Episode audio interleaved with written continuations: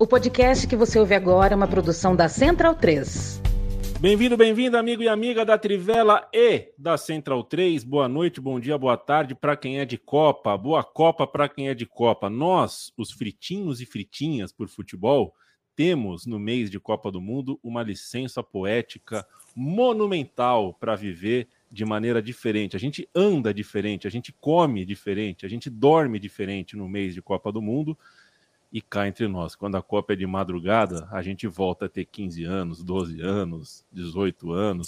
O problema é que as ocupações da vida adulta não, não acompanham a gente. Então a gente continua tendo reunião, é, trampo, é, às duas da tarde, às três da tarde, vai saber como será essa Copa do Mundo. Eu gostei, por exemplo, de passar a madrugada, em claro, nas Olimpíadas de Tóquio, já, já uh, acima dos 35, antes dos 40, mas acima dos 35 anos, achei que eu não ia dar conta. Mas a gente gosta tanto dessa coisa que a gente dá conta. Hoje eu vou dormir 9 da manhã, por exemplo, e duas da tarde eu tenho um compromisso. Vamos ver se eu dou conta. Acho que no fim das contas a gente dá conta porque Copa do Mundo vale a pena. Eu estou com Leandro Stein, Felipe Lobo e Lívia Camilo. A gente não tem ainda o Bruno Bonsante que está cumprindo férias e o Matias Pinto que está numa licencinha médica volta da, acho que volta amanhã. Hoje foi cuidado umas coisinhas. Usamos um beijo para vocês, dois e para todo mundo que nos acompanha, seja em live, como a gente está aqui agora, ao vivaço, seja em podcast, em qualquer horário, em qualquer lugar que você escolher. Ao longo da Copa do Mundo Feminina teremos episódios especiais em dias muito específicos. Hoje não, a gente regularmente tem podcast de segunda e de quinta. Hoje a gente está numa quarta. Por quê? Porque a gente terá ao longo da Copa do Mundo alguns episódios em dias especiais, como a Copa do Mundo começa nessa madrugada, você vai fazer um pré-Copa do Mundo aí com a gente, se assim você escolher. Para a gente é um prazer falar de Copa do Mundo e a gente está falando de Copa do Mundo com episódios especiais graças à parceira KTO. A KTO é nossa parceira já há muito tempo nos nossos podcasts e também parceiro do nosso projeto mundialista, do nosso projeto de Copa, nos abraçou em tempo de Copa do Mundo. Isso não é pouca coisa, a gente agradece demais ao time da KTO. Leandro Stein, o negócio é o seguinte: se popularizou aqui no Brasil, né? Certamente você conhece alguém chamado Sidney, alguém chamado Wellington. Né? A Copa do Mundo é na Austrália e na Nova Zelândia, né? E, e são nomes de cidades, né? Sydney, Wellington. Com medo é, dessa pergunta. Tem uma mulher. Continua, continua. Existem mulheres chamadas Adelaide, né? Acho que você deve conhecer alguém chamado Adelaide. Wellington, já, já disse, né? Agora, Canberra, eu nunca não conheci alguém chamado Canberra, né? Você já conheceu alguém chamado Melbourne, por exemplo? Boa noite. Boa noite, não, não conheci, mas fica a dica, né? Dependendo dos resultados, ó, Brisbane é um bom nome aí, um, um bom nome feminino e a seleção vai estar hospedada, hospedada lá, né? Então já já fica uma boa dica aí. alguém, ainda bem que não escolheram Christchurch para ser a, uma das sedes na Nova Zelândia.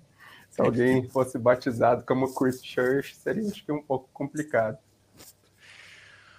Felipe Lobo, bom dia, boa tarde, boa noite para a gente que é de Copa do Mundo, que o manto azul de Nossa Senhora Aparecida proteja nossas meninas, é, para que a gente não tenha mais nenhuma lesão, para que tudo corra muito bem. O Grupo do Brasil me parece bastante tranquilo, é só uma questão de tentar ser primeiro do grupo. Eu acho que a gente não vai ter problema, a gente vai ter como conversar ao longo do, do desse mês sobre tudo isso. É... Como é que tá você? Tudo bem? Salve, salve a mim, salve, salve todos os nossos amigos e amigas que nos acompanham.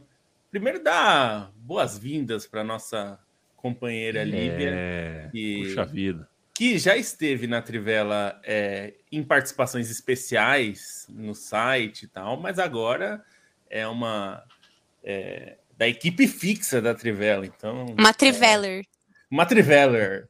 Então, estamos aqui é, para falar de Copa do Mundo e, e, é isso, né? Essa coisa da Copa é, nesse horário maluco, né? É, você sabe que eu sou uma pessoa matutina, né? Eu não, não sou uma pessoa absurdamente matutina, né?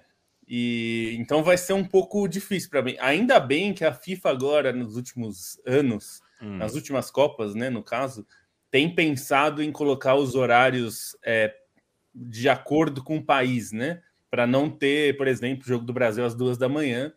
É, então eles têm tido um pouco essa preocupação. Você lembra que na Copa aqui no Brasil o Japão jogou às 10 da noite, né? Porque era para ter um horário um pouco mais palatável para o público japonês. Claro, não é 100%, até porque na hora do mata-mata não tem direcionamento nenhum, aí é cada um por si, é. deu para todos. É, mas pelo menos na fase de grupos a gente vai ter horários um pouquinho melhores, porque vou te falar que se o jogo do Brasil fosse às duas, eu ia sofrer bastante, né? mas nesse horário aí de 8 da manhã, 7 da manhã, até se fosse às 6 da manhã, para mim tava ok. 4 da manhã ou 2 da manhã é um pouco sofrido, viu? É um pouco eu, sofrido, é um pouco esse, sofrido. Mas esse horário eu vou sofrer um pouco, assim, eu vou ver daquele com o olho aberto, um fechado, meio dormindo. Então Vamos ver. O amigo e a amiga da Trivela já deve ter percebido, se você lê todo dia o site da Trivela, já deve ter percebido que o time da Trivela uh, está em um período de crescimento, é, em um período próspero. A Lívia é parte disso. A Lívia está aqui com a gente. Eu te mando um imenso abraço, Lívia. A gente está muito feliz de ter você aqui. Vai ser a primeira uh, de várias, de muitas. Boa Copa do Mundo para você. E eu já começo essa conversa contigo jogando uma bomba para você, tá bom? É, não, não me leve a mal. É. Não, é o seguinte, é só para só pontuar. Primeiro, fazer um parênteses aqui, né? É, nas redes sociais da Trivela e da Central 3, vocês vão saber quando a gente vai lançar os, os episódios à parte de segunda e quinta. Basicamente, dias importantes, chaves de Copa, dias de jogos do Brasil, é, dias que termina, por exemplo, as quartas de final. A gente vai, a gente vai avisar nas redes sociais. Se você ficar atento, você vai saber quando a gente vem para o ar, além de segunda e quinta. Olivia, a Copa do Mundo, na verdade, são duas Copas do Mundo, né? É, os grupos, entre aspas, pares, né? O grupo 1, 3, 5 e 7, ou seja, A, C, E e F, jogam uma Copa do Mundo. Os grupos B, D, Ixi Maria, F e H jogam outra Copa do Mundo, né? São 16 times em cada lado, elas não se enfrentam, porque são duas sedes, então cada sede com seus 16 times é, não é a primeira vez que a gente vê a FIFA fazer isso. Em 2002, a FIFA fez, uh, fez isso. Mas para a gente começar a falar dessa Copa do Mundo, que começa hoje de madrugada, começa às quatro da manhã com a Nova Zelândia enfrentando a Noruega, provavelmente vai perder. É, pelo menos não é a favorita. Vamos ver se consegue armar alguma surpresa. Depois às sete da manhã, a Austrália vem como favorita contra a Irlanda. É, mas uh, será que a Copa do Mundo precisava mesmo uh, desse direcionamento tão grande, você acha que a Copa do Mundo perde muito, perde pouco com essa, sei lá, é, me parece que a tabela está engessada, né? Eu, eu, eu, me incomodo muito de olhar a tabela desse jeito. Boa noite para você. Boa noite, galera. Boa noite a, a, a quem nos acompanha. É, bom, essa Copa do Mundo, é, na realidade, ela recebeu uma atenção especial da FIFA.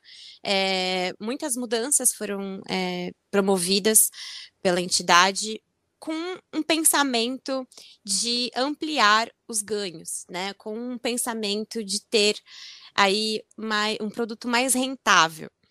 O problema é que a FIFA costuma não ser tão boa assim em planejamentos, né? A gente já sabe, não é de hoje que planejamento, que um plano de ação não é o forte da FIFA. Então, é, com a ideia que eles tinham, é, 32 equipes, é, essa decisão foi tomada com base em transmissões, em direitos de transmissão, que a partir de, de 2023 agora, muitas é, das, da, muitos dos países que vão transmitir, muitas das emissoras que vão transmitir, elas compraram separadamente da Copa do Mundo masculina os direitos de transmissão da Copa feminina. Não é o caso do Brasil, não é o caso da Globo, por exemplo, que né, comprou o pacote todo, mas é, na Europa, em, em, outros países também, é, aqui mesmo na América, na, nas Américas, a gente teve esse tipo de, é, de situação. E aí a, a FIFA achou que seria de bom tom enfiar um monte de seleções é, mesmo seleções que têm aí um nível técnico muito abaixo.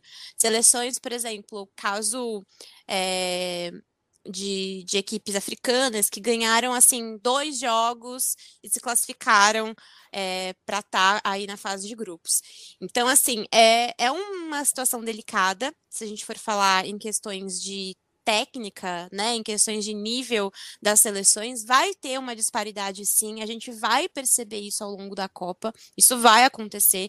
Provavelmente a gente vai ter aí goleadas históricas e alguns vexames, mas ao mesmo tempo é, é, é um, um sinal positivo de que a FIFA olhou para esse produto, o futebol feminino, como algo assim a ser pensado. Talvez o que vai ter que ser feito a partir de agora é um planejamento decente, né?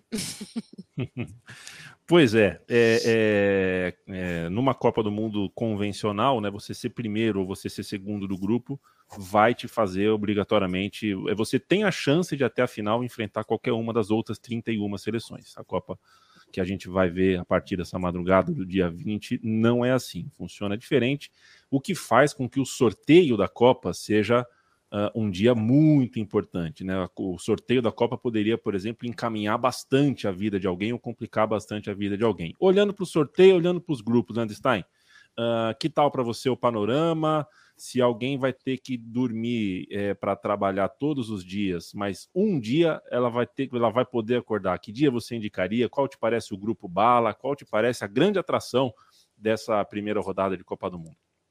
Bom, só para falar rapidinho sobre essa questão do, da divisão, né? O negócio me incomoda também essa impossibilidade de, de cruzar com qualquer um do campeonato, né? Basicamente, a Copa do Mundo vai ser uma conferência australiana e uma conferência neozelandesa. Tudo bem que a FIFA fez isso para é, diminuir as viagens, né? Dá até para compreender dentro disso. Até tem assim os jogos em, em Perth que, que são na costa oeste da Austrália, mas são poucos jogos, mas me causa esse incômodo, né? Por exemplo, o Brasil no, só vai jogar na Austrália a Copa inteira, os Estados Unidos é, basicamente na Nova Zelândia, a não ser a final ou chance na, nas quartas de final, né? Então isso acaba incomodando um tanto. É, nessa fase de grupos, assim, tem alguns duelos até por história das seleções que que eu acho bastante interessantes, né? O, o grupo D, por exemplo, nesse aspecto de, de, peso da camisa, não necessariamente de momento dos times, ficou bastante é, legal. Um cruzamento com a Inglaterra, que é uma seleção é, de uma consolidação recente muito grande, né? Até considerando, enfim, o que aconteceu na Eurocopa. A Dinamarca, que tem um peso histórico até nas, nos torneios prévios à Copa do Mundo é bastante importante para a consolidação do futebol feminino e até para abrir os olhos da FIFA.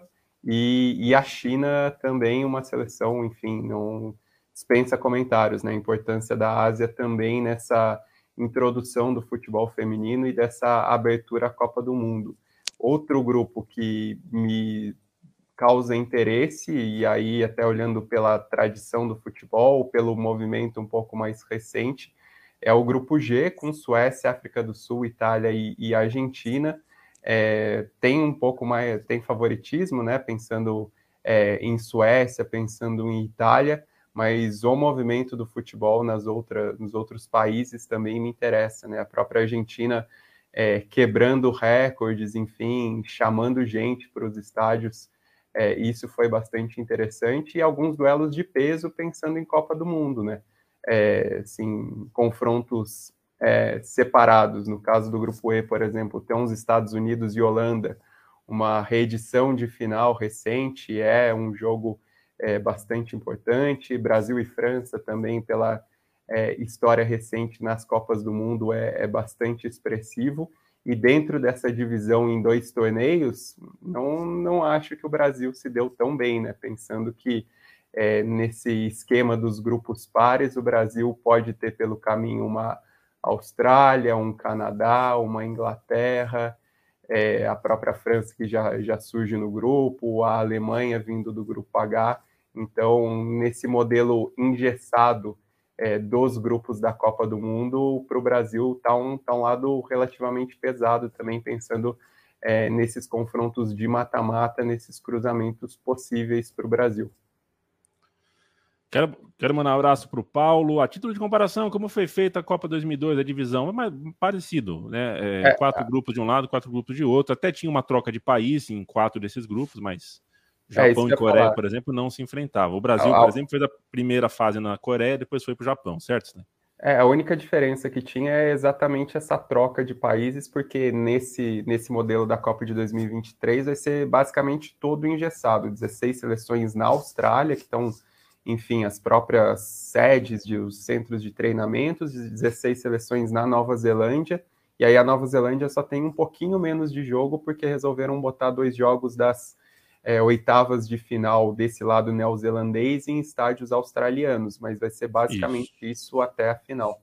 Na Copa de 2002 é, tinha esse engessamento, mas trocavam os grupos entre si, não, é? não era esse esquema de, de grupos pares e grupos ímpares, embora fosse diferente para o esquema de Copas do Mundo, que geralmente é poder cruzar com qualquer um enquanto o Brasil teve o cruzamento com a, com a Turquia na, na, no próprio chaveamento da semifinal e tudo isso. Rafael Velasco é, parabeniza a Trivela pelo Instagram, pelas postagens que estão ótimas. Valeu, Rafael. Kevin Bittencourt, um abraço para você. Thiago Castanho, Ricardo Darim, é, ou Javier Camaro. Não, não, não, vou fazer a Glória Pires, Thiago. Um abraço para você. Não, não me sinto capaz de te responder essa. Ramon Flores, boa noite. Mike Costa, o jornalista que o povo gosta. Boa noite, companheiros. Golaço. Cláudio Campos, ô Claudião, um abraço para você, boa Copa para ti. Uh, se alimenta direitinho ao longo da madrugada, que eu sei que você vai. Você não vai dormir um minuto, que eu sei. Então se alimenta direitinho, viu? Nada de sorvete no pote às 5 da manhã, que a gente já não tem mais idade para essas coisas, não. Mas também, se quiser comer, pode. Tá proibido, mas se quiser, pode. Cuscuz esportivo, boa noite para você. Ramon Flores, o Paulo tá aqui, já falei, Celso Alencar, Gabriel Cunha, Daniel Melo, Cauê Nunes, muita gente aqui conosco. Diga lá, Lobo, eu vi que você ia falar alguma coisa, eu te interrompi, por favor. Não, é só que é, as, a gente precisa. Essa coisa da, da Coreia e do Japão foi diferente, é, embora tenha alguma semelhança, mas é bom lembrar que, é, por mais que eu também não goste, acho fica, vira dois, viram dois torneios mesmo, mas é, às vezes a gente, até pelas projeções de mapa, não tem dimensão do tamanho da Austrália. A Austrália é um continente. É grande pra cacete. É, é um país muito grande. Às vezes a gente fica muito impressionado porque é, no mapa, principalmente comparado à Europa, que é um, é um trocinho desse tamanho assim, perto da Austrália, a Austrália é gigantesca. É um país nível Brasil de tamanho. É, então, assim, é, é bem mais difícil né, fazer isso. Eu acho que poderia ser mais flexível, principalmente a partir da, do mata-mata, né? É, não precisava ser tão engessado assim, mas esse é um aspecto a ser considerado mesmo, né? De, se a gente está pensando numa Copa tão continental assim, né? Como é uma Copa na Austrália. Então, a Austrália é um país muito grande, não é? A gente não está falando de um país, sei lá, como a Alemanha ou Inglaterra, é um país bem, é. bem grande. Aí só para ilustrar, né? Porque é, ontem estava inclusive pesquisando isso. É, a maioria das viagens por terra são de no mínimo sete horas entre as cidades, mesmo considerando cidades da Nova Zelândia. Assim, só tem entre Hamilton e Auckland são que é uma viagem de uma hora e meia. O resto, mesmo se a gente for pegar a costa oeste, a costa leste da Austrália, que tem mais cidades envolvidas no torneio, né? Brisbane, Melbourne, Sydney, são viagens de no mínimo aí oito horas, então que impossibilita né, esse trânsito e assim desde o programa de candidatura da Austrália e da Nova Zelândia, desde o princípio já estava determinado que as viagens das seleções seriam feitas todas de avião e que por isso o planejamento inicial ia dividir, né? De início é, tinham mais sedes e sedes iam ser três divisões, né? ia ser o litoral sul da Austrália, o litoral leste da Austrália e a Nova Zelândia. Aí no fim a FIFA retirou sede na Tasmânia, retirou sede na Nova Zelândia, e aí ficou, ficaram essas duas conferências, né, basicamente. Você tem problema com avião, Leandro Stein? Não, até porque, não. assim, tá... tá não, só, só para saber. saber. Não, até, assim, se eu tivesse problema de avião morando é. em São José, fora que, assim, é, verdade, minha, é minha família toda é chão de fábrica da Embraer, né? Assim, meu ah, pai é. trabalhou muitos anos na Embraer, meu irmão trabalhou muitos anos na Embraer, então tá tem que Entendi. respeitar o trabalho deles, né? Perfeito, perfeito, porque é chão, hein? Que viagem longa, hein? Quem tem o joelhinho meio meio molenga numa viagem é, é, Guarulhos Brisbane, putz a vida. Olivia, o negócio é o seguinte, é, considerando que as seleção, seleções como França e Espanha não tiveram um pré-copa mais uh, adequado, porque é técnico novo, porque tem muita jogadora lesionada, no caso da França, porque o time da Espanha parece numa intranquilidade crônica ali entre atletas e comissão técnica. É, e considerando a profundidade de outros elencos que estão lá em cima, é, mas não se aproximam, na minha concepção, de Inglaterra e Estados Unidos, eu te faço uma pergunta em cima do time americano. É, dá para considerar os Estados Unidos o time uh, dessa Copa do Mundo para bater com o elenco da Inglaterra, com a força do time inglês? A gente está falando de dois times que estão mesmo um passinho à frente do resto? Com certeza, é, acho que não tem discussão quanto a isso. É, o nível técnico né, da, das equipes vem se mantendo é, muito alto, não só na seleção, mas também as ligas locais, né? Na Inglaterra a gente teve um fortalecimento da liga deles assim absurdo, é, transações muito mais caras, jogadoras que realmente assim movimentam dinheiro dentro do, né, do cenário esportivo e do mercado. Então, é, quando a gente vai analisar esses lugares, a gente tem que ter a, a consciência de que eles estão há mais tempo fazendo o que a gente está, por exemplo, começando há três, quatro anos aqui no Brasil, que é investir, colocar dinheiro na modalidade, né? Então, a, a, até a própria Inglaterra, é, até alguns anos, né, uma década mais ou menos, ainda não tinha esse, não tinha explorado o seu potencial de futebol feminino mas é, as coisas começaram a mudar porque muito investimento das equipes, é, das grandes equipes da Inglaterra, é, esse, esse investimento, esse movimento, ele acabou sendo natural. Então, a gente tem, por exemplo, um Chelsea muito forte, é, United é muito forte no futebol feminino, e, ela, e são times que revelam jogadoras, e aí se vende jogadoras, e isso é também uma fonte de renda, né? É, já nos Estados Unidos, é óbvio, não temos mais a mesma geração é, que ganhou a última Copa. A Rapinoe vai se aposentar agora, mas é, eu estava até falando com, com o Felipe Lobo a gente montou um especialzinho de Copa, mostrando assim, será que o Brasil tem condição de, de ganhar essa Copa? Mas aí a gente vai analisar, por exemplo, os times é, de Estados Unidos e de Inglaterra, e a gente tem uns nomes assim que muita gente pode não conhecer. Mas, por exemplo, a Sophie Smith, de 22 anos, que é uma atacante fenomenal, joga uma bola absurda e é da nova geração. Então, assim, a nova geração é, da seleção americana, ela tá se renovando com grandes nomes, com grandes jogadoras. Então, a gente tem é, a Sophie Smith como um, um destaque aí, e a Naomi Dirma, que é também é zagueira, mas é um destaque também da nova safra. Uma com 22, a outra com 23 anos. Então, assim, são seleções que se renovam. É, a Inglaterra um pouco menos, né? Agora já tem uma, uma geração que também já está envelhecendo um pouco mais, mas que também está muito madura, principalmente depois da Eurocopa. Mas eu sinto que essa final ela é meio assim, é, sabe aquela coisa que você pode tentar evitar, mas você não vai conseguir? Então acho que é inevitável essa final.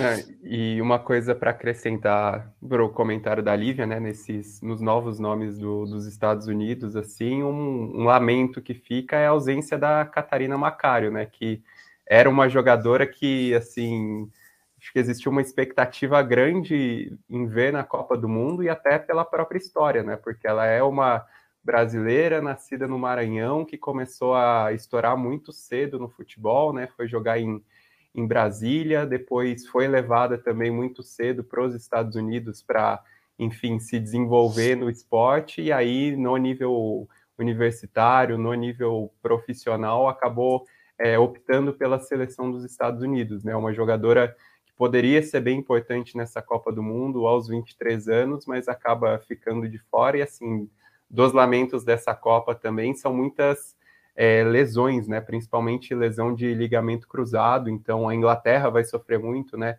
É, com os problemas da Lea Williamson, da Lea Williamson e da Beth Mead. É, a própria Miedma do, da Holanda, assim, que é uma cracaça, vai acabar ficando de fora. Então a, a Catarina Macário é desses lamentos e dessas é, que poderiam carregar o bastão pensando nos Estados Unidos. Mas a gente tem, por exemplo, né, na, na, Inglaterra, a gente tem a Lauren James, de 21 anos, do Chelsea, que é essa menina é um absurdo. E também a Ella Toone, que é aquela meio campista, assim, um pouco mais. É, uma meia atacante, vai. Então, assim, uma, uma, uma, menina que sobe muito, que dá muito trabalho, e, e todo mundo jovem, todo mundo des, também renovando. E óbvio que a gente tem a Lucy Bronze, que é ali o vestiário fortíssimo, né? De uma mulher que já ganhou é, prêmio de melhor do mundo. Então, assim, é, são equipes que estão muito preparadas e com, acho que na maturidade certa, é, misturando ali as grandes lideranças, né? Que é uma coisa até que eu fico um pouco triste, que eu acho que a gente poderia ter mais uma liderança na seleção feminina e acabamos perdendo essa, essa, essa liderança por conta de uma escolha da Pia, é, mas são as lideranças junto com a juventude, e essa mescla aí já se provou em outras edições da Copa Feminina, uma coisa que ganha título. Almudo. Almude. Opa, opa, as escolhas da Pia, dizia eu, com muitas reticências. A escolha da... A gente vai ter tempo para falar sobre as escolhas da Pia. Eu tava, confesso a vocês que eu assisti o último amistoso da França é, com olhos implicantes, né? França e Austrália, querendo ver onde é que tinha problema. Bom, vamos caçar problema nesse time da França, porque o Brasil vai enfrentar. Deu intervalo, pensei, cara, é o lado esquerdo delas, hein? É bom, tecnicamente, né? Tem a, a a lateral esquerda, que é a Cachoui, é boa de bola, mas é aquele tipo de, aquele tipo de lateral que é, gosta muito mais de atacar do que de fazer a linha. É, e a mesma coisa com quem estava jogando na frente dela, a, a. E sabe, sabe o que aconteceu? É, eu fiquei pensando, bom, então quem vai jogar do nosso lado direito nesse jogo? Quem vai explorar as costas aí da Cachoui? Provavelmente a Geise. É, e o jogo foi 1 a 0 para a Austrália. É, como é que foi o gol? Depois vocês olham como é que foi o gol. Foi uma jogada exatamente nas costas, uh, pelo lado direito do ataque da Austrália, pelo, nas costas do lado esquerdo da defesa francesa. Eu, eu fiquei pensando, bom, talvez a, a Lagoana, Geise, é, né? É, eu vou puxar a sardinha para quem é alagoano, sim. É, talvez ela faça um barulho ali. A seleção brasileira é, não é a favorita de fato contra a França. A seleção brasileira, eu não me conformo até hoje, que tentou pouco fugir da França em 2019. Podia ter tentado fugir Nossa, da França. Nossa, pouquíssimo, mais... né? Tava conformadíssima no último jogo da, da fase Tenta o gol, gente. Tenta fazer o gol. Não ia mudar nada tomar o gol àquela altura, gente. É, eu não, até hoje isso é, é, aquele meme, né? Que o cara tá no ônibus, tá dormindo, tá comendo. Fica, até hoje eu fico pensando, por que, que o Vadão não tentou um golzinho? Mas tudo bem. Quero fazer um registro aqui que o Cláudio lembra a gente, o Cláudio Campos. Uh, situação ainda sendo apurada, né? Mas o que se sabe que aconteceu na Nova Zelândia, em Auckland, né? Na cidade da abertura, uh, uma pessoa abriu fogo, né? Abriu tiros contra civis ali, o que tudo indica, um atentado aleatório de alguém ali. E vamos ficar de olho aí nas próximas informações mais apuradas, mas aparentemente também tudo controlado, não, não, não, não foi nada uh, aparentemente com feridos mais graves. Quero falar de KTO com os senhores. KTO.com é o endereço, Trivela é o cupom que você coloca. Se fizer o seu primeiro depósito, você ganha 20% de free bet ao fazer isto. É, a gente sempre, sempre lembra, KTO está ao nosso lado, a KTO apoia a comunicação independente, mas a gente só indica que você faça apostas esportivas se for sem vício. Uh, perceba os seus gestos, perceba uh, uh, se você não está fazendo com impulso de vício. Não é essa a ideia. Site de aposta é para você se divertir. Você não deve apostar aquilo que você não pode perder. Se fizer isso, faça na KTO. Curta a KTO. A KTO tem modalidades criativas como as KTOs, como a malandrinha é, e uma porrada de esportes. A gente gosta das cotações. Isso é, a gente fala isso porque usa e realmente as cotações são boas. E o Felipe Lobo vai cantar aqui para gente. Dica é quinta-feira. Quinta-feira o Lobo vem com dicas. Hoje ele vai dar o elenco. Né? Como é que a gente está hoje? Situação de momento na KTO para título, Felipe Lobo. Quem está pagando mais, quem está pagando menos? É, então, eu pensei em pegar justamente isso, porque já que vai começar a Copa, é, acho que vale olhar o que, a, o que as cotações dizem sobre quem é favorito, né? Até depois a gente vai falar aqui que alguém perguntou sobre a Alemanha, se a Ale... ah, o Kevin Bittencourt, se a Alemanha não estaria nessa primeira prateleira, a gente já vai falar disso. Mas para as casas de apostas, e aqui eu vou pegar a cotação da KTO, é, a KTO coloca Estados Unidos em primeiro como grande favorita, paga 3,4. É, a segunda colocada é a Inglaterra, paga 5. Eu já achei uma diferença grande aqui. Eu é, já é, não é exatamente bom, uma hein? dica, mas assim, se você quer apostar em campeão, a da Inglaterra é uma cotação 5 para 1 aí bem interessante. A Espanha é a terceira colocada, 5,60. Depois vem a Alemanha em quarto, 8,40. E aí já fica uma cotação bem alta nas próximas. A Austrália, dona da casa, tá pagando 11. Aí a França, sexta, pagando 12. A Suécia tá pagando 19, ó, já é um salto grande. A Holanda paga 23. Essa eu achei um pouco Holanda na frente de outros, enfim.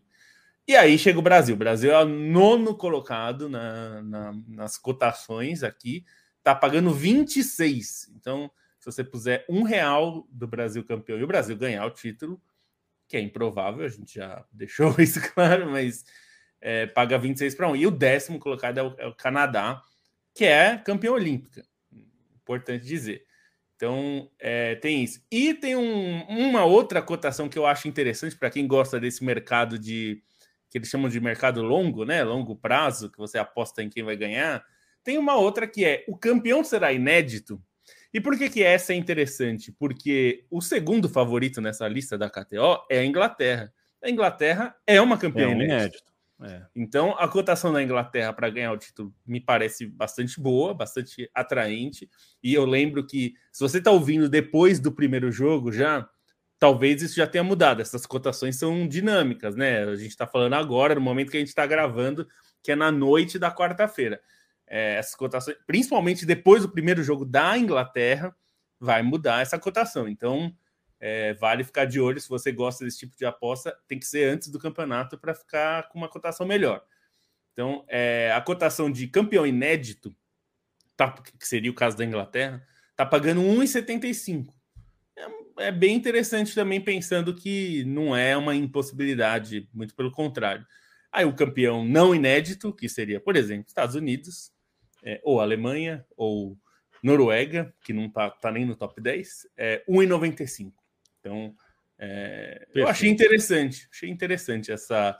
Você vê que a cotação para um campeão não inédito, aliás, a cotação do campeão não. inédito tá pagando menos, né? Então é mais provável, é, sendo que a única campeã inédita que, é, que seria é, mais possível mesmo seria a Inglaterra. A segunda colocada em, em campeã inédita seria a Austrália, né?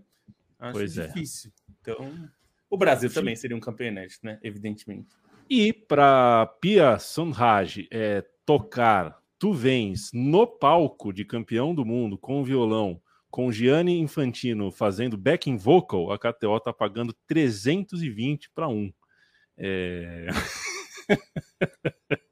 Dá pra apostar. Você pode, você pode oferecer para eles fazerem essa, essa é. Aí, né? Não sei. Cara, se o, ó, se o Brasil ganhar. se, alguém, se, se, alguém ganhar esse, esse prêmio, vai poder pagar para o Infantino fazer isso. vai ter.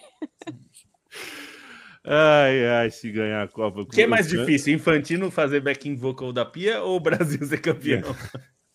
Acho que as duas coisas são bem prováveis.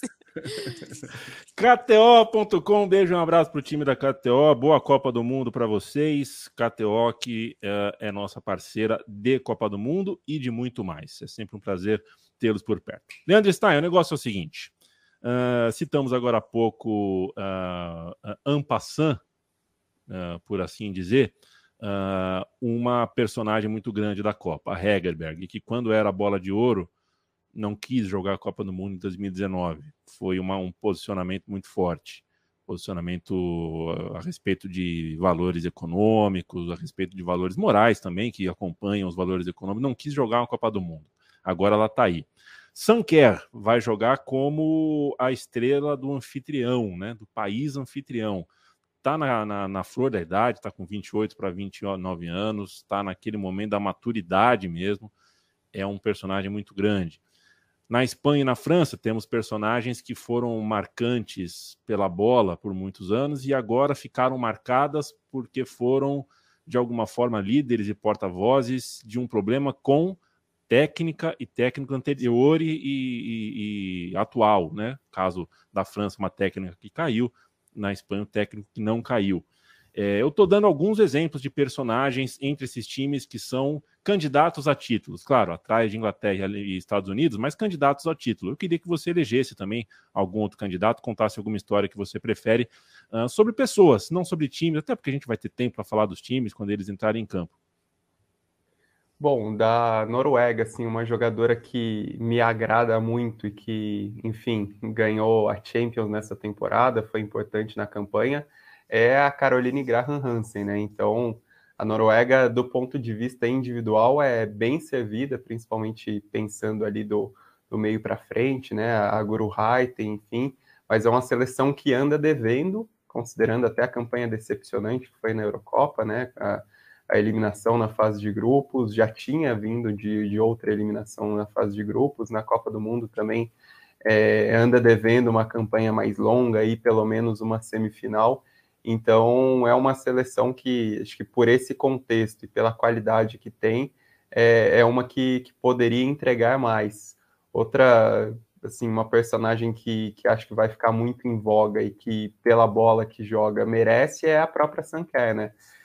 Estava é, até vendo uma matéria hoje falando o, o nível de envolvimento que existe é, na Austrália com essa Copa do Mundo feminina, e inclusive é, até o momento é, foram vendidas mais camisas é, da, da seleção feminina da Austrália, das Matildas, do que antes da Copa do Mundo masculina. Né? Obviamente que tem toda a questão da Copa sendo país, da própria desconfiança que existia no time é, masculino, mas nada disso diminui assim o, o peso e assim a, a, face da Sanker dentro disso, né? Até como uma jogadora que aparece em capa de, de jogo de videogame, é, enfim, é, tem esse destaque todo. E, e, outra seleção assim que pelas jogadoras é, me chama muito a atenção e torço para que talvez chegue o um momento é a Suécia, né? Porque a Suécia é uma seleção que tem batido na trave muitas vezes. É uma seleção que na Copa de 2019 foi uma das que mais me agradou, assim, pelo que apresentou. E é uma seleção que tem várias jogadoras aí já tarimbadas, né? Pensando é, no que é esse ciclo de competições recentes, no que foi campanha de é, prata olímpica em 2020, em 2016, do que foi é, semifinal de Eurocopa, semifinal de Copa do Mundo. É, eu, assim, gosto muito da, da Black Stenius, por exemplo, no ataque. É uma jogadora que, que pela seleção, tem um, um histórico muito favorável, mas, assim, outras jogadoras muito importantes em, em todo esse ciclo de sucessos da, da, da Suécia, né? a Caroline Seger no meio-campo, a capitã, a própria Aslane também, com muita qualidade técnica, a Sofia Jacobson. Então, é uma seleção que, por essas personagens, é uma seleção que, que eu fico com expectativa de, quem sabe, é, que consiga correr por fora, que consiga fazer uma grande campanha e, e oferecer o que essa geração é, já conseguiu, né? Algo muito grande, assim, pela sequência de, de boas campanhas que a Suécia teve mas é uma geração que por essa tarimba, assim, talvez seja um momento de estar tá mais madura para dar um passo além na Copa do Mundo, embora não, não esteja nessa prateleira de favoritas com, com Estados Unidos e com Inglaterra. Pois é, né? Se, se é, é, é, o fato de não estar tá na, na, na, listona de favoritas, é, de fato é uma Copa do Mundo que é, eu acho que é muito interessante. Esse grupo atrás da dupla de favoritos é um grupo muito, é um grupo grande, né? Um grupo espesso, é um grupo que, é, por exemplo, a gente não, a gente não fala facilmente sobre Noruega, né? E a Noruega, cara, tem condições, cara, tem condições de, de, de muito longe. A gente tem uh, eu acho que o cenário bem interessante assim, em termos de competitividade, que vai ser maltratado, como a Lívia disse no começo, na primeira fase, o que não vai faltar é a gente maltratando a ideia de competitividade da Copa. Porque o Panamá vai jogar muito mal, porque o Vietnã vai jogar muito mal, mas o fato é que quartas de final em diante, até oitavas de final, uh, olha, tem, eu tô achando muita gente num, num pelotão uh, semelhante. O Daniel Melo fala aqui para ficar de olho. A Alemanha é um caso, né? A gente fala pouco da Alemanha. A Alemanha parece que não está bem, nos amistosos vai mal, mas a Alemanha é um time forte, é um time interessante. Ele falou: fiquem de olho na Oberdorf, jogadora do Wolfsburg. Pois é, tem ela. Sabe qual é a minha jogadora predileta desse time? É a Magu, é, que, poxa, é, não é muito falada, mas eu, eu, eu gosto muito de vê-la jogar. E tem time também, tem time. A gente fala pouco, mas tem time. Lívia, fala, falei muito aqui de né, esses candidatos a título, candidatos a semifinal, quarta de final, a última semana da Copa, jogar sete partidas. A grande maioria desses times uh, é da Europa, né? Uh, olhando para o no nosso continente aqui, eu acho que a gente, uh, assim como aconteceu no Qatar em 2022, né? Acho que a Comebol perde um braço de ferro para a CONCACAF aí, não, não, acho, não acho muito justo uh, que a gente vá com o mesmo número de times do que, do que a CONCACAF, principalmente entre os homens, mas entre as mulheres, como tem os Estados Unidos tudo mais, eu consigo entender que a, que a divisão seja assim. O Brasil vai pegar Panamá, o Brasil vai pegar Jamaica, tem também o Haiti. São times é, é, pelos quais a gente né, com os quais a gente não. Olha a ambulância passando, a gente espera. Foi mal, São gente. Paulo, né? Não, São Paulo é São Paulo, é uma loucura. Eu tava É. mutada até agora, aí a hora que eu vê? tiro o mute aí passa a ambulância, sempre assim. Que esteja tudo bem, que essa ambulância ah, vá e volte em segurança, e que quem precise dela seja atendido, que fique tudo bem. Ah, que, que dê tudo certo. É, dizia eu que os times da CONCACAF, exceto os Estados Unidos, não, né, não vão ah, constar na nossa lista de favoritos. Mas quero uma avaliação, uma, uma, né, o que eu te pergunto é, para além do futebol brasileiro, e a gente vai fechar o programa hoje falando um pouquinho de seleção brasileira, mas que tal para você Argentina e Colômbia? A gente como brasileiro, a gente como latino gosta de acompanhar as seleções que são nossas vizinhas, com as quais a gente tem algum tipo de, de proximidade cultural, né, de proximidade ah, futebolística. Não são candidatas ao título, mas me parece que a Colômbia faz um trabalho sério, de médio e longo prazo. A Argentina está aí porque tem uma cultura de bola muito grande. É, vai valer a pena acordar cedo ou dormir tarde para ver esses dois times? Claro, eu, eu acho que inclusive existe um, um pouco de preconceito é, de, de todos nós, assim, é, aqui da, né, da América do Sul, com o futebol sul-americano de uma forma geral, fora não só na Copa do Mundo Feminina. Né? A gente sabe que né, ah, as grandes potências estão na, na Europa tal, mas olha só o que, que aconteceu agora na Copa do Mundo masculina. Né? E a gente assim, sabia que, que tinha essa possibilidade, a gente, mas a gente não imaginava que poderia, porque com o roteiro que teve, da forma como foi, é, perdendo o jogo na fase de grupos.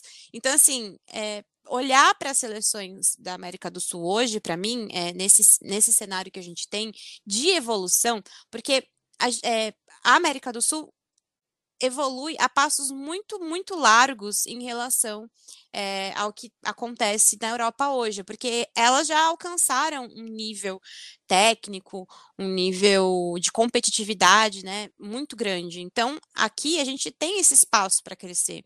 E eu acho que isso tem sido é, uma coisa muito positiva é, em termos de, acho que de teste, né? Porque quando a Pia coloca a gente para jogar contra uma Colômbia, contra um Chile, é, sabe, contra até mesmo contra uma Argentina, um México, a gente vê que, pô, existe uma diferença, existe sim essa diferença, ainda é grande, porque o Brasil está na frente também desses investimentos, mas ao mesmo tempo começamos a perceber que não é mais aquela mesma distância que a gente tinha há uma década. Muita coisa mudou no futebol da América do Sul, e eu acho que ainda falta um pouco desse olhar mais carinhoso para as seleções femininas daqui.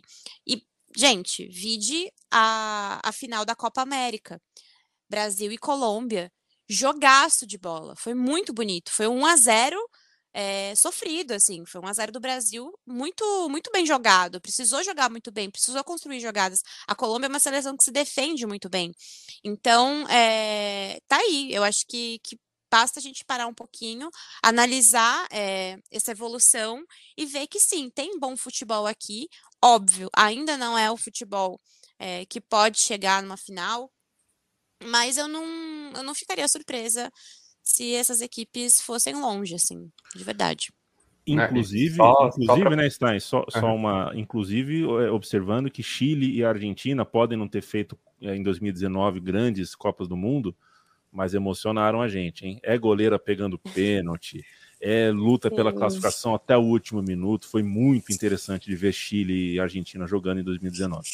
Não, só queria aproveitar também o gancho da fala da Lívia para fazer uma, uma correção da, da, de uma menção que eu não incluí nessas jogadoras para observar, porque acho que foi em 2022 talvez a jogadora que mais me encantou é a Linda Caicedo, né? Assim, Nossa, muito, sim, assim, sim. É, vale muito Essa ver na seleção é da Colômbia. É, então, essa é uma jogadora essa. que vale assistir muito, assim, pensando em outras seleções, né? O Daniel Melo citou até o Oxoala, que já é mais consolidada na Nigéria, pensando na, nas, nos outros continentes. Mas a Linda Caicedo, assim, é uma que, que promete muito e é uma seleção de muitas jovens, né? Pensando é, na idade das jogadoras, até é, são 45 jogadoras de 16 a 19 anos, um número expressivamente maior do que em comparação é, com a Copa, da, a Copa do Mundo masculina, né? Até a mais nova que chama muita atenção na Itália é a Giulia Dragoni, que tem uma qualidade técnica muito impressionante.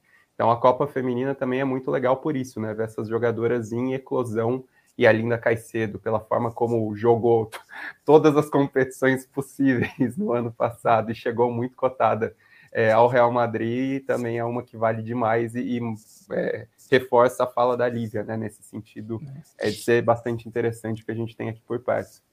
É, e assim, olhando o futebol da Colômbia, por exemplo, eu tenho um, um grande apego por um jogo defensivo bem feito. Que é aquele jogo defensivo que você consegue é, sair com a bola no pé, que você não, não precisa rifar a bola. Você em, outros, em outras palavras, você trata com carinho, né, a bola, principalmente ali na hora da saída. E a Colômbia tem muito essa característica da saída de bola, de sair com a bola no pé. É quase um dinizismo, digamos assim, das seleções. É, dadas as devidas proporções, porque não, não existe preciosismo em seleção, mas, por exemplo, a Caracas, né, que é uma defensora excelente, excepcional, fez uma Copa América maravilhosa, é essa jogadora que joga bem na zaga, que defende bem e sabe sair com a bola. Então, assim, é, são vários nomes para a gente acompanhar. Também é uma jogadora jovem, como o Stein estava citando. Mas, cara, eu acho que, que se a gente para dois minutinhos para assistir um jogo de, de seleção feminina da América do Sul, a gente vê que pô, tem talento, sabe? Tem é, futebol. Não é só aquilo, aquela parte também da raça, né, é. inerente é. aos sul-americanos. E, e, dada a natureza do nosso futebol uh, mais atrasado em relação ao europeu, e faz a gente ter muito ressentimento, faz essas meninas, uh, no caso da Linda Caicedo, menina, mas a gente tem jogadoras de 25, de 30, mulheres que passaram a carreira com esse ressentimento crescendo dentro de si, porque não vê o futebol desenvolvido a contento no seu país são seleções que entram em campo com um brilho, com uma gana que vale demais também é, acompanhar. Linda Caicedo, cara, impertinente, ensaboada, chata. Ela, menor de idade, ela já fez mais jogo, viu, Leandro Stein, que o, que o Ibrahimovic na carreira. Só no ano passado ela jogou mais vezes do que o Ibrahimovic em 40 anos, cara. É impressionante. O Vitor Costa cita aqui o Daniel Melo também, né? a gente falou, fala da Hegerberg, Hegerberg, Hegerberg. A Noruega tem a, a Hansen, né?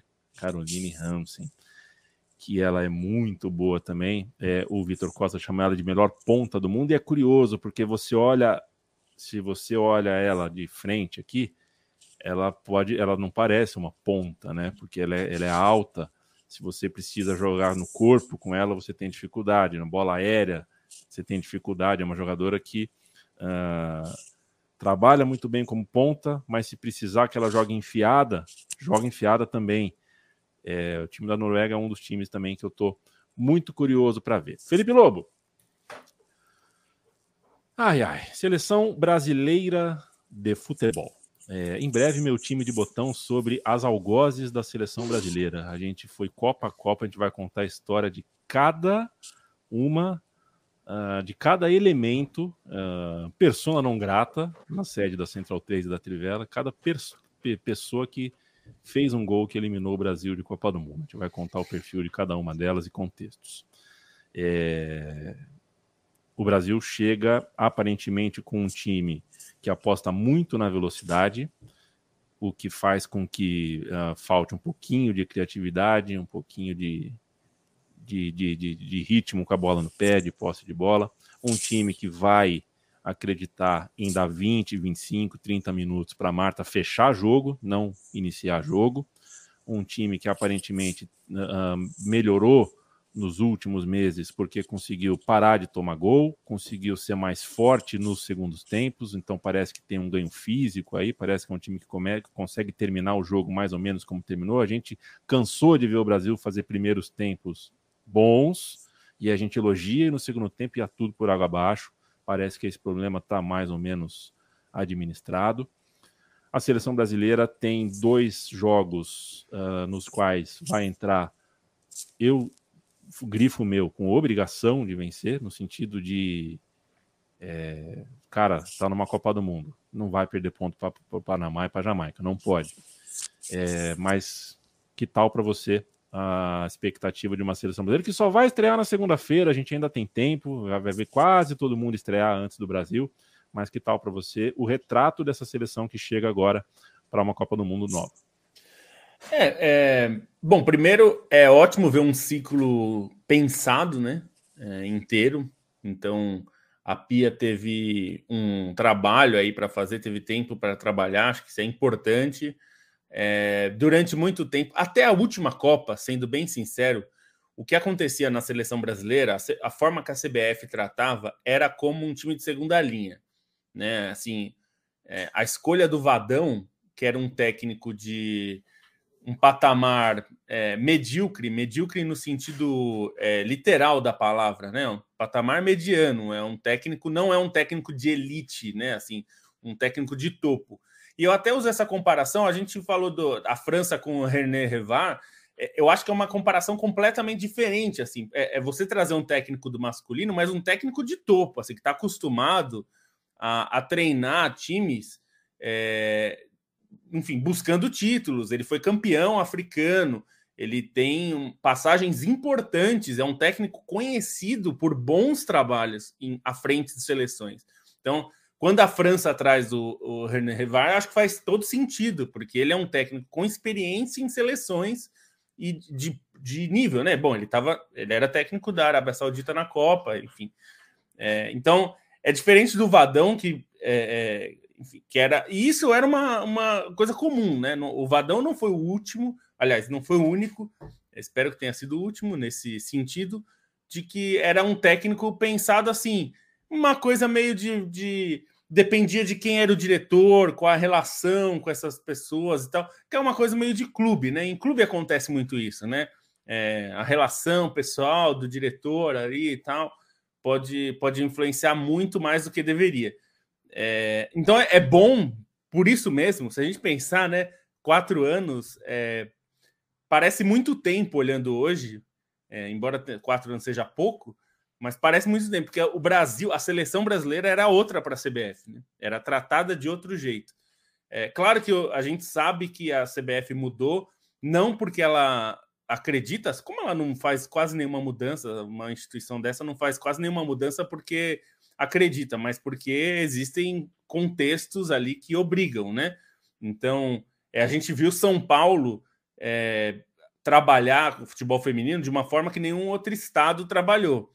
É, também por pressão econômica, também porque teve clube investindo, também porque teve Mauro Silva é, como um, uma figura muito importante na Federação Paulista, porque é ele que ouve pela primeira vez. É, não sei se pela primeira vez, mas ele é o primeiro que dá ouvidos, né? É, que, que age com essa informação, que é ouvir dos clubes dizendo precisa de um departamento de futebol feminino dentro da federação, e ele leva essa demanda e cria, né?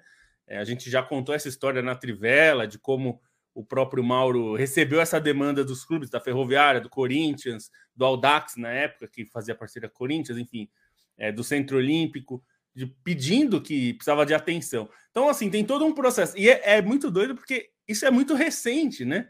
A gente pensa, a, a Federação Paulista cria o Departamento de Futebol é, Feminino em 2016. É, e agora a Aline Pellegrino está lá na CBF, enfim, não só ela, ela é uma figura importante, porque ela é uma ex-jogadora, a gente sempre fala como é importante ter ex-jogadores, né, que queiram, claro, trabalhar com isso, porque a visão que um ex-jogador tem é uma que a gente jamais vai ter, né? Por mais que a gente seja apaixonado pelo esporte, que a gente viva isso, é, é, se alguém que viveu o futebol lá dentro consegue juntar o conhecimento de fora, de se preparar, e muita gente tem feito isso, muitos ex-jogadores, né? É, e ex-jogadoras estão pensando nisso. Então, tudo isso. Então, assim, tudo isso para chegar. Que bom que a gente teve um ciclo com a Pia. É, com todas as discordâncias que todos nós podemos ter com a Pia, com as escolhas, com é, esquema tático, com modelo de jogo, enfim, tudo isso é perfeitamente é, discutível. Mas é bom que a seleção chega preparada. É, e isso também para dizer que tudo isso pode resultar no mesmo resultado, assim, em termo, resultado no mesmo resultado é ótimo, né? Terminar da mesma forma de 2019, assim. Se o Brasil cair nas oitavas de final, não quer dizer que é a mesma coisa, que não mudou nada. Acho isso que eu quero dizer, assim, a, a gente está acostumado com esse padrão de que a gente só mede o trabalho por onde chegou na Copa. Isso vale para o masculino também, tá? Isso acontece a mesma coisa. O, os técnicos são avaliados e as comissões são avaliadas muito por isso. É, eu acho que o Brasil está bem preparado.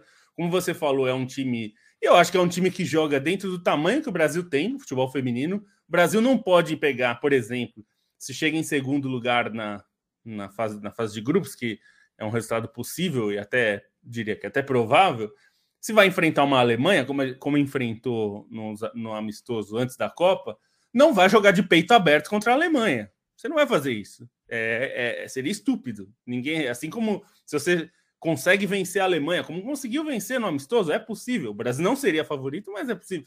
E se você vai enfrentar a Inglaterra, como enfrentou em Wembley, uma potencial quarta de final, você também não vai enfrentar de peito aberto. Então, eu entendo o jeito que a Pia montou o Brasil, porque eu acho que é o, o, tamanho que o Brasil tem. O Brasil não vai ser um time de dominar o adversário como dominou. Alguém aqui perguntou sobre 2007, se o time de hoje é comparável em nível com 2007. Eu acho que não, por dois motivos. Acho que tem questão técnica, tal, que a gente pode comparar jogadoras. Acho que é, esse é um caminho, mas acho que o mais importante é que assim, o futebol não é o mesmo de 2007 para cá. Não é o mesmo nem no masculino, nem no feminino, nem no futsal, nem no futebol de areia. É muito tempo. E no futebol feminino, que a evolução tem sido, as mudanças, né, têm sido muito rápidas, porque a gente teve aí um hiato, né, no futebol feminino de mais de 50 anos, se a gente pensar em termos de é, a FIFA se preocupar com a, em fazer alguma coisa. A, gente, a primeira Copa do Mundo é de 91, a primeira Copa masculina é de 1930. Então, estou falando até de organização mesmo, pensar o jogo global. A, o futebol feminino, esses anos no futebol feminino são representam quase, sei lá, décadas no futebol masculino. Né? Então, o futebol não é o mesmo. O, o, as seleções não são as mesmas, né?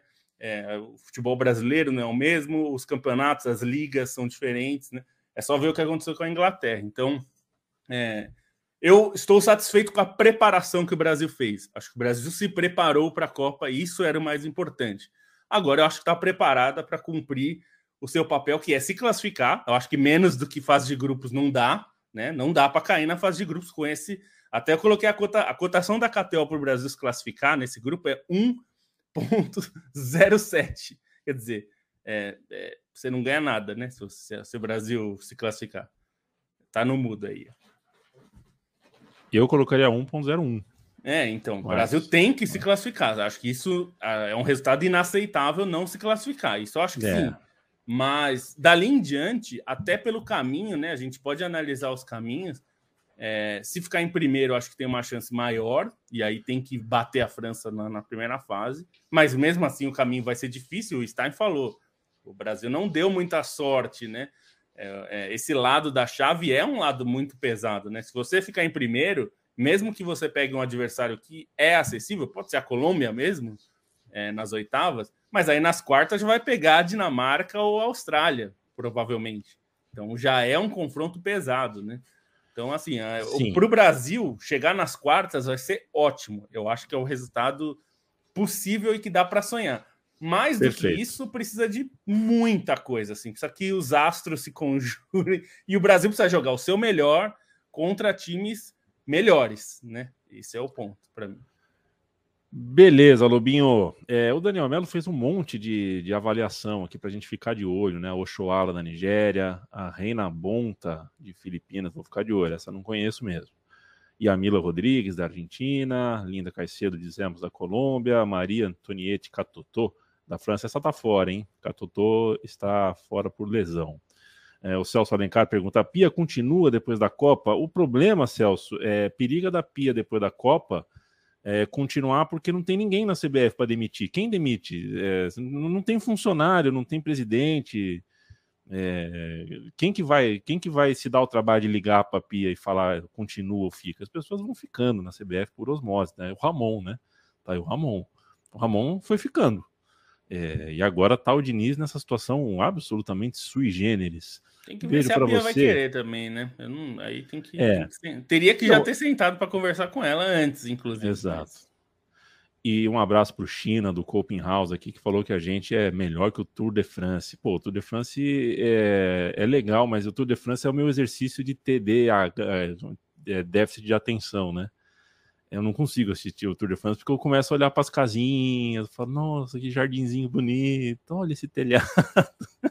Quando eu vejo, já não sei o que está acontecendo. Tem um amigo meu que disse que é bom trabalhar vendo o Tour de France. Você deixa tipo de plano de fundo, assim, sabe? É, um aquário, né? Fica um aquário no, no seu escritório. Assim, e é. o documentário é divertido, né? O documentário que saiu na Locadora Vermelha, a série documental é divertido, assim, para. Sobre o Tour de France? É, saiu na, na, Netflix esses tempos, é bem interessante. Fala sobre a temporada passada e, e foca bem nos personagens, assim, então gera um, um interesse mesmo para quem não sabe andar de bicicleta, tipo eu. Ô, louco, não acredito que você não sabe andar de bicicleta, né, Stein? Isso é um, isso é um, um dia eu conto a história. Um dia eu conto não, isso é um vexame. Você faz, você, você cozinha comidas das cinco regiões do Brasil. Você faz 17 pratos com castanhas, quentes e frios e não sabe andar de bicicleta. Assim fica complicado, Leandro Stein. É, Olivia, é, apareceu um gato. Eu quero o nome do gato, por favor. Gente, é que ela quer ficar. Ah, ela quer ficar em cima, não vale só ficar perto, entendeu? Ela tá contrariada, ela tá contrariada. É, não, pode dormir. É, é a Tchala, gente, essa. É a senhorita T'Challa. Perfeito. É... Porque o, o, Bruno Bonsante, viu, Olivia, que não está aqui com a gente hoje, tá de férias, ele tem um gato, né, o Nino, que eh, às vezes quebra canecas no, no, no, meio do programa. Então a gente sente falta de um, quando tá sem o Bonsante aqui, da aparição eu tenho, de um gato. Eu tenho só cinco, então acho que eu posso suprir esse, essa lacuna enquanto o Bonsante tiver de férias, não tem problema. É, o Boncinha saiu de férias, ele vai voltar de férias, o mundo é outro, hein, Bruno Bonsante? Volte bem de férias. É, é, tem coisa, hein? Muita coisa aconteceu enquanto o Bruno Bonsante estava de férias.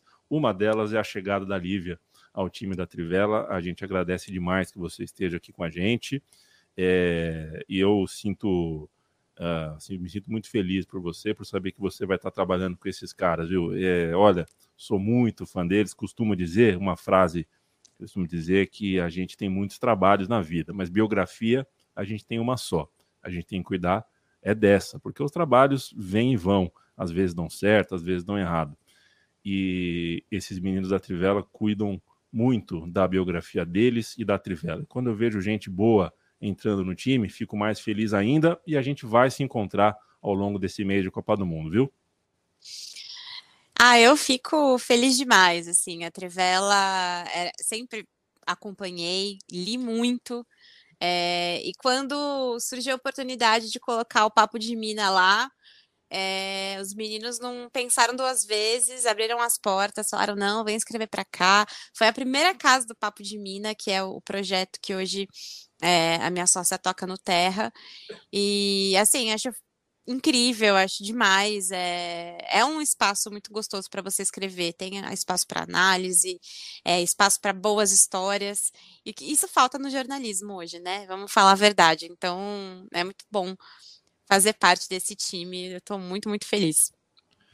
Valeu demais, Lívia. É, e a gente não preparou a Lívia hoje, né? A Lívia não sabia que ia ter que colocar o rosto dela aqui, ela nem vida, foi pega totalmente cheguei, no contrapé. Cheguei do Pilates, toda suada, toda nojenta, o cabelo pff, parecendo uma doida, mas é isso.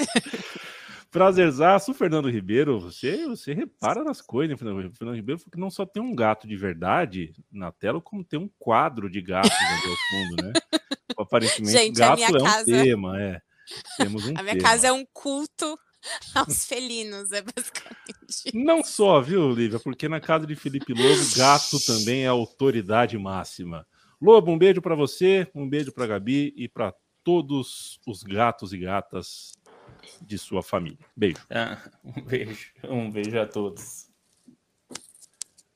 É, pô, você foi, foi rápido hoje. Não, é, eu, eu, eu tava tentando, ah. eu tava tentando pegar a, a gata que está aqui no escritório, ah, que tá fechado. Consigo. Mas Perfeito. ela tá fugindo, ela não gosta de pegar ela no colo. Chama, é a Dolores Mirabel. Eu, eu, tava, eu, eu, tava de olho nela aqui, porque ela tá passando aqui do lado, só que ela fica é. brava se eu pego ela no colo e ela fica reclamando. Então eu, eu não arrisco muito, porque ela, ela fica nervosa. Mas tava Dolores tentando ver Mirabel pra... me quebrou. Dolores Mirabel. A gente tem. É, agora são, eram seis gatos, né? Agora são cinco, agora mas. São cinco. É, tem, tem pipoca, tem Shadow Moon, tem Penny Lane. Aqui, aqui também tem pipoca. Isso é, é cara, é, é um nome pipoca é muito de gato, de gato assim, né? é uma situação. É, então. Mas deixo, deixo meu, minha despedida pra, lamentando uhum. pelo sono, né? Que vai ser sacrificado é, esse mês. Vai ser sacrificado. Muita gente. E... É por uma essa, boa causa, gente. É, começa aí já amanhã, que daqui a pouco, na verdade, é, já começa a Copa do Mundo, quatro da manhã, depois tem jogo duas da manhã. Mas para os jogos do Brasil, pelo menos vai poder tomar um café da manhã, né? Assim, os jogos Isso vai ser bom. vão ser no é. café da manhã. Então dá para aproveitar melhor. E estaremos aqui, como você disse, os jogos, os dias de jogo do Brasil. Estaremos aqui é, ali um horário diferente, né? Para você que nos acompanha, uhum. você vai, vocês vão ver nas redes sociais. A gente vai tentar pegar ali o calor do jogo ainda, mas estaremos por aqui. Então, um abraço a todos, um beijo a todos e boa Copa do Mundo para nós, né? Valeu. Boa Copa do Mundo para nós. O Leandro Stein, viu, Olivia? É, por muito tempo eu falava assim: Leandro Stein, até segunda-feira, um beijo. Ele falava um abraço, papapá, demorou, demorou, mas hoje ele manda um beijo para mim também. Um beijo, Leandro Stein, até segunda-feira. Um abraço. Sacanagem. Ai, ó, é difícil, viu? É difícil. Vocês ficam agora, assim, visitem nossa cozinha, trivela.com.br, central3.com.br, apoia.se barra central3, é o financiamento coletivo do estúdio e a loja da Trivela fica em capred.com.br barra Trivela. Tem também a newsletter da Trivela, trivela.substack.com. Uh, esteja com a gente nas redes sociais, nos nossos sites, uh, você sabe onde nos encontrar. Segunda-feira. Eu vou, eu vou aproveitar, eu vou aproveitar para vender o peixe aqui. Venda. Que além do, do especial que eu e o, e o Felipe Lobo fizemos, né, contando um pouco da, do que seria a trajetória da seleção feminina, nós temos outros especiais também, muita coisa diferente que vai acompanhar agora a, a Copa do Mundo Feminina. Então, os textos estão saindo basicamente todos os dias textos novos, textos com histórias, muita coisa legal sobre a Copa. Trivela.com.br, trivela.com.br. Se você ouve o podcast, gosta da gente, fica uma hora na nossa companhia e faz parte daquele WhatsApp de quem, de, de galera de futebol, uh, não custa lembrar, o podcast depende hoje muito também do boca a boca, uh, o consumo de informação para vencer o algoritmo não é fácil, porque se você entra no YouTube, só aparece os mesmos de sempre. Então a gente precisa do boca a boca para chegar uh, em mais e mais pessoas. Felipe Lobo, eu vi o seu esforço, você pegou, mostrou. você viu que ela estava brava, né? É, ela não vamos, gosta. Vamos embora para deixar os gatos uh, mais contentes com a, com a, com a raça humana. Né? Aparentemente, eles estão muito descontentes com a nossa ocupação aqui. Gente, amanhã à noite a gente está aqui de novo, nosso podcast regular de quinta-feira. É, o gato acaba de fazer um acidente na casa de Felipe Lobo é, já sabendo os resultados do primeiro dia de Copa, já falando sobre o segundo dia, já com a Copa tinindo e trincando. Beijo, beijo.